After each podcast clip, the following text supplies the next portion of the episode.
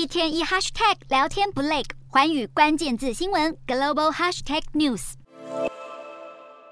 台湾九合一地方选举结果出炉，执政党民进党仅拿下五个县市的地方首长，比二零一八年的六席，再加上二零二零年高雄市长补选，总共七个执政县市，如今硬生生失去两个。尤其是执政成绩不错的桃园市、基隆市及新竹市，可以说这是民进党二零一六年取得中央执政以来的最大败仗。当然，选举结束，几家欢乐几家愁，胜选的一方思考着如何组建团队，兑现政见承诺；输的政党起。启动检讨、力拼触底反弹的机会，这是民主政治的常态，也是台湾政治发展的日常。今天的国际新闻评论要来谈谈，无论是地方选举或中央选举，选举结果不仅关系到各政党的权力消长，也牵动着整体内外情势的发展。其中，中国因素更难以回避。中国是如何看待今年台湾九合一选举？目前离二零二四年总统、立委选举仅剩下一年的时间，中国因素会带来影响吗？二零二二年台湾地方选举落幕，中央执政的民进党大败，各种批评与挞伐不断。蔡英文总统为败选负责，在开票当天晚上立即宣布辞去党主席。民进党内部也开始检讨会导致败选的原因，其中抗中保台的选战策略成了众矢之的。多数观点认为，地方选举与两岸情势无关，民众更在意的是民生经济问题。民进党会惨败，就是过度操作中国议题，反而忽视了社会大众真正关心的问题。所以选民。用选票来教训民进党，也是对中央执政的失望。抗中保台该不该作为地方选举的策略选择？这当然可受公平。毕竟成败论英雄，既然选输了，就必须好好检视问题出在哪。无论是两年前的国民党，或是现在的民进党，选举策略本来就不是一成不变。但是如果说抗中保台失灵，代表民众更务实看待两岸关系，这恐怕是过度诠释了选举结果的深层意涵。特别是从这次整体选情来看，各政党获得现是执政席次是一个结果，但跟四年前相比，两大政党都减少了选票，而且投票率也创下新低纪录。事实上，中国因素对地方选举的影响确实很低，但这并不代表中国不关注或不去影响台湾的地方选情，顶多只能说中国更清楚自己在台湾选举政治中只会带来扣分作用。早在二零一八年时，中国对台湾九合一选举就采取低调的态度，但是低调并不等于不介入、不渗透。二零二二年的地方选举仍可以看到中共挹注的人士参选，只是相较于过去更淡化代理人的色彩。显然，中国并不会因为选举层次而放松，甚至无视台湾的政治情势发展。果不其然，国台办在台湾九合一选举结果产生后，也发表了中国的观点，认为这反映出台湾主流民意求和平、求稳定、要过好日子的意义，以及再度重申反独促统的立场，强调继续团结广大台湾同胞，坚决反对台独分裂及外部势力干涉，显然中国有意收割这次九合一选举结果，将民进党的败选视为台湾多数民众拒绝抗中保台，同时转向支持由中国定性的两岸和平稳定。中国会这样吃台湾选举的豆腐，其实并不意外。不过，中国将民进党的败选扭曲成台湾民众要执政党负起和平与稳定的责任，这完全误解了这次投票结果的背后意涵。端看这次低迷的投票率以及政党选票的分布，蓝绿板块并没有太大的变化。如如果说国民党获得平盘的选票数，那民进党则是没有激起支持者出来投票的意愿，其背后原因就是疫情与选举情势的不确定性。前者累积的社会不满情绪，后者则是框腔走板的选务布局。绿营支持者对于抗中保台的诉求几近无感。回顾二零一八年选后情势，当时民进党陷入败选的气氛之中，面临着党内分裂的危机。不过当时中国对于国民党在二零二零年选情过于乐观，喜出望外的习近平在二零一九年提出“一国两制”台湾方案，再加上香港情势越演越烈，总统选举又攸关着国家安全及主权意识。二零二零年，蔡英文总统获得史上最多票数纪录连任成功。检视二零二二年地方大选后，中国不可能冷眼视之，必然会在二零二三年初的对台工作会议推出习近平延任第三任期的对台政策，影响如何有待观察。持平而论，或许地方选举无涉抗中保台，但是台湾面对中国军事威胁的压力，从未停过，中共也不会终止军机军舰扰台的动作。抗中保台并不是无效，而是早已成了多数台湾民众的基本认知。台湾也从来不是破坏和平稳定的制造者，反而是中国有意片面改变现况。这也是国际社会普遍的认知。台海和平稳定的关键是中国的作为与态度，而这依旧是影响二零二四年总统选举的关键性议题。既然抗中保台已无需强调，那么如何抗衡中国威胁，这是每个有意争夺总统大卫的人必须深思的问题。